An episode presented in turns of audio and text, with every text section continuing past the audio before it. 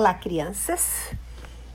Eu hoje vou contar uma historinha para vocês dormirem e, quem sabe, lembrar de algum sonho que tenham durante a noite. Amanhã vocês me contam, tá bom? Eu vou contar para vocês a historinha de Pedro, o menino que sonhava. Pedro era um garoto que adorava sonhar. Passava o dia como todo menino da sua idade. Estudava, fazia aulas de natação, de tênis e futebol. Na escola, prestava sempre muita atenção e adorava desenhar. Seus desenhos eram sempre muito criativos. Assim que acordava, ele se lembrava do sonho que tivera à noite e desenhava os lugares onde estivera nos seus sonhos. Fazia isso para não esquecer. E na escola, durante as aulas de atividades, melhorava a qualidade dos mesmos, colorindo-os. O próprio Pedrinho, como era carinhosamente chamado, não entendia por que sonhava tanto e de onde vinha tanta imaginação. Na escola, suas histórias faziam sucesso. Todos os dias os amiguinhos se reuniam para ouvir o sonho da noite anterior. A segunda-feira era sempre uma festa, porque tinha três sonhos para serem contados: da sexta, do sábado e do domingo. Até as professoras se sentavam para ouvir as aventuras de Pedrinho. O sonho da sexta-feira, contado por ele. Eu sonhei que era um astronauta e me preparava para entrar no foguete que me levaria ao espaço.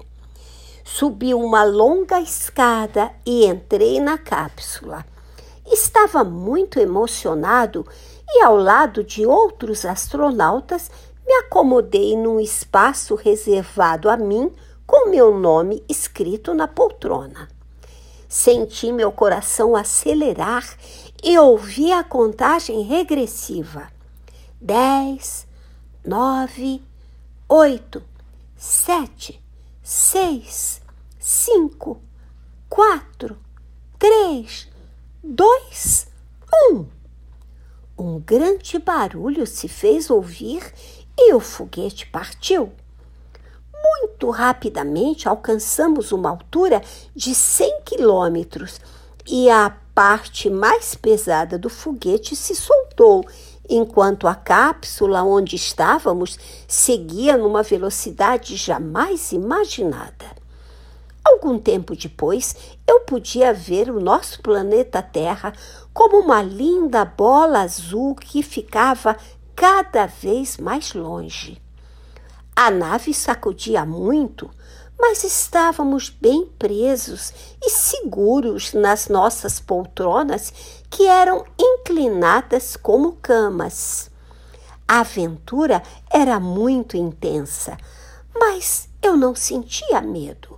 Estava me sentindo seguro e ansioso pelo nosso destino.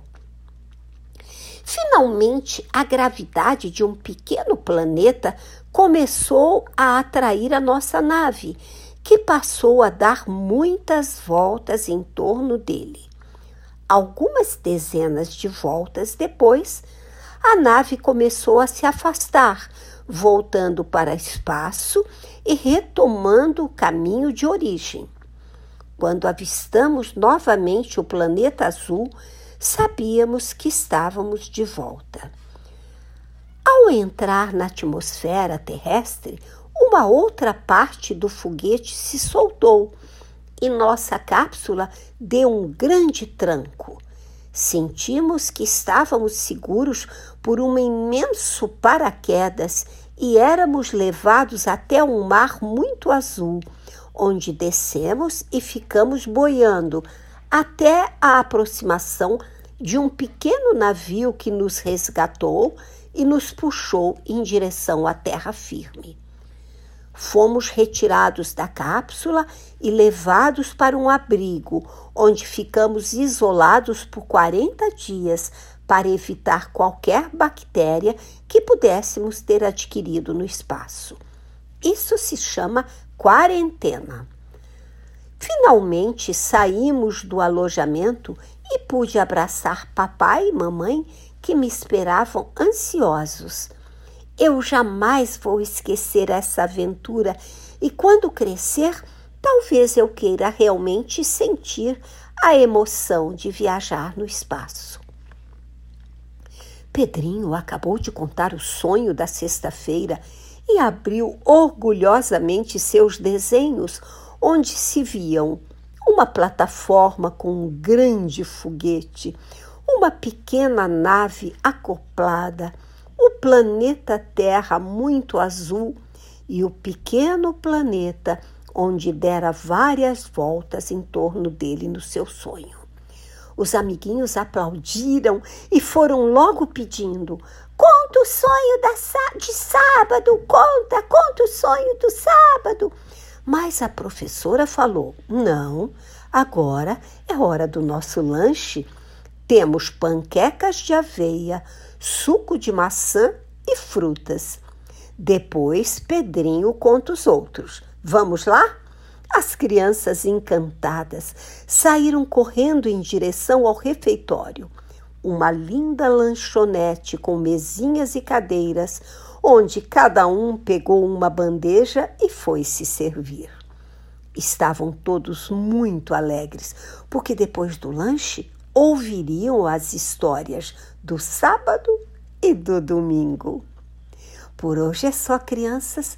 Durmam bem Boa noite e tenham bons sonhos.